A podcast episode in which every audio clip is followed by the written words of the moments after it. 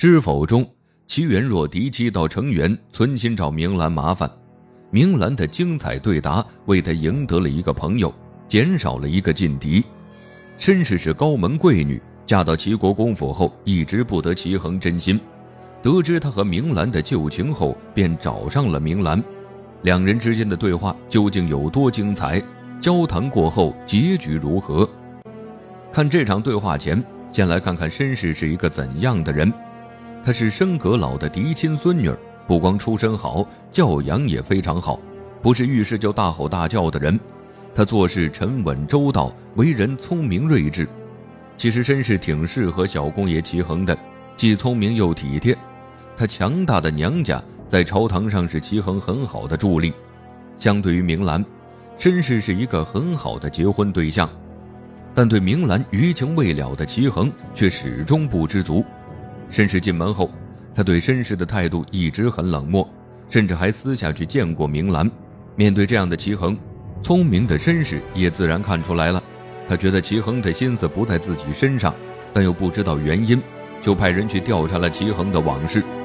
申氏得知明兰的存在后，就叫人去打听明兰有什么特别之处，竟让自己官人念念不忘。从这里可以看出，申氏是个大方得体的人。知道明兰的存在，没有直接上门撒泼，而是先了解明兰是个怎样的人，看看明兰身上有哪些自己没有的特质。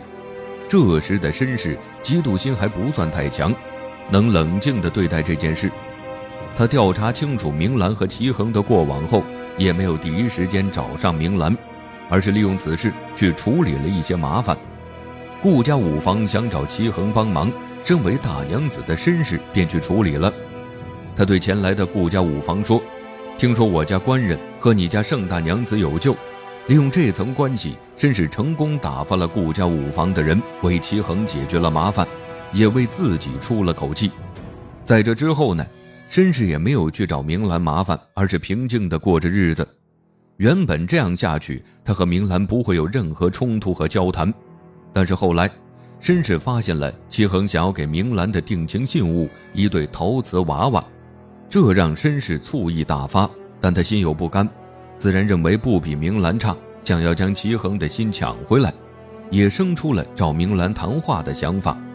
很快他就找到了机会，成元竣工后，顾府大摆宴席，齐国公府自然也来贺喜了。趁着这次机会，绅士主动找到了明兰，想要和明兰交谈一番。知否中，绅士一见明兰，为何就叫明兰婶婶？他这样做。就是想让明兰不好推脱掉和他的谈话。绅士恭喜完明兰病府之喜后，他身边的丫鬟便自报了家门。明兰一听是小公爷齐衡的大娘子，便知道眼前的绅士是不速之客，也不知道他会干出些什么。面对突如其来的绅士，明兰大脑飞速运转，然后说出了第一句话：“原来是郡主娘娘家的，你我二府虽有亲，却早出五福。”什么婶婶不婶婶的，明兰为了避嫌，称绅士是郡主娘娘家的，丝毫没提到齐衡，这是明兰机警的表现。绅士没有说他的来意，但明兰呢，大概猜到了，定是和齐衡有关，所以说话格外谨慎。绅士听完明兰的话后，开始不乐意了，他走进来，顺势坐下，竟调侃起明兰。听闻嫂嫂自幼爱说笑，如今一听，果然让人如沐春风。绅士看似是在说玩笑话，其实啊是将明兰刚刚的话堵回去。他心里一定在想，为了不和我交谈，竟说出不是亲戚的话来。不得不说，绅士还真不好应付。而且，绅士一上来就管明兰叫婶婶，将她放在长辈的位置。绅士这样做呢，也是在告诉明兰，不要嫁了人，心中还想着他的官人齐衡。明兰见绅士坐下，知道今天避免不了和他一谈，于是呢，明兰也就坐了下来。接着，绅士就表明了他的来意。他一脸忧心地对明兰说：“可我却是无用的，官人一直郁郁不乐，但又不知道怎么开解。”绅士这两句话有点东西，他是用自己的问题反问明兰：“自家官人总是闷闷不乐，婶婶看我该怎么做呀？”他话中之意可不止这些。绅士知道明兰和齐衡的事，其实是对明兰说：“齐恒因为你不理我，你看这事儿应该怎么办吧？听完绅士这番话，明兰知道他此行的目的了。可绅士抛出的问题，明兰还接不住，一下不知该怎么回答。旁边的小桃听出了端倪，因为明兰和小公爷的事，小桃都是知道的。看绅士故意为难明兰，小桃想替明兰解围，说是武大娘子找他过去。绅士好不容易抓住机会，可不会轻易放明兰走。于是呢，立马拆穿了明兰，说是那边根本没有武大娘子。可见绅士是个不达目的不罢休的，他也不怕因此得罪了明兰。好在明兰大度，没有和他一般计较。明兰看绅士这样强硬，知道今天这一谈避免不了。明兰沉思片刻后，直面绅士刚刚的提问，对他说：“大丈夫志在四方。”横哥现在正是报效上进的时候，明兰这话的水平简直太高了。明兰和绅士的对话究竟厉害在哪里？他将格局拉大，顺着绅士称呼齐恒为恒哥，很自然地避了嫌。明兰也是告诉绅士，放一百个心吧，我和你家官人没有任何情感上的纠葛了，只是将他当做侄子而已。明兰呢，也是在为绅士解答。齐恒忽略了他，是因为忙着报效朝廷，可不关我明兰的事儿。明兰这话直接将绅士整懵了。这还不够，明兰接着又说：“夫妻之间也不能日日斗蝶画眉毛。”明兰说完，绅士尴尬一笑，话中之意是说：“齐恒不理你，你就来找我麻烦，这是什么道理？夫妻之间又不是日日都要腻歪在一起。”明兰这是在和绅士说理。说完还问他：“你说是不是？”这一问呢，让绅士懵了。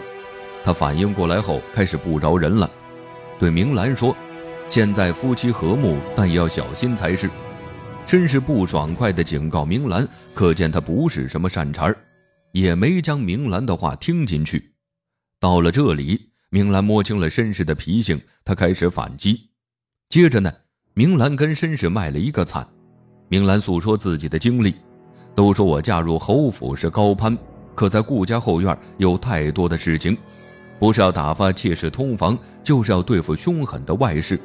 要是处理不好这些，日子也是不好过的。明兰看似在说自己的难处，其实是想告诉绅士，我自己繁杂事一堆，哪有时间去关心别的事儿？如今你和齐恒不和，就不要来找我的麻烦了。绅士听完明兰卖惨后，竟关心起来。他说呀，自己听婆母说过，侯府中也并不清闲，果然还得是明兰用上这招数，没人能招架得住。绅士不再紧紧相逼，明兰看他有所动容，便接着说：“这世上对女人的要求太高，要是我们女人还为难女人，这日子岂不更难过？”明兰对绅士说起女人的不易，将他拉起来，站在自己的角度，而不是一开始的对立面。明兰也是想告诉绅士，不要纠结过去的事，事事呢要往前看，好好经营自己的日子。明兰也是真心在劝导绅士，让他不要被齐恒的往事困住，要活出自己。明兰的高情商回答打消了绅士心中的疑虑，还拉近了他和绅士之间的心灵距离。到这里啊，绅士也放下了对明兰的敌意，他回去后。好好经历自己的生活，也获得了齐恒的真心，得到了自己想要的。在这之后，绅士再也没找过明兰的麻烦。在顾廷烨出事时，他反而伸出了援手，帮明兰出谋划策。绅士是个聪明的女子，和明兰对话的过程中，她理智且思路清晰。但她和明兰的对话没有输赢，因为这场对话，绅士反而走了出来。明兰也因为自己的高情商回答少了一个劲敌。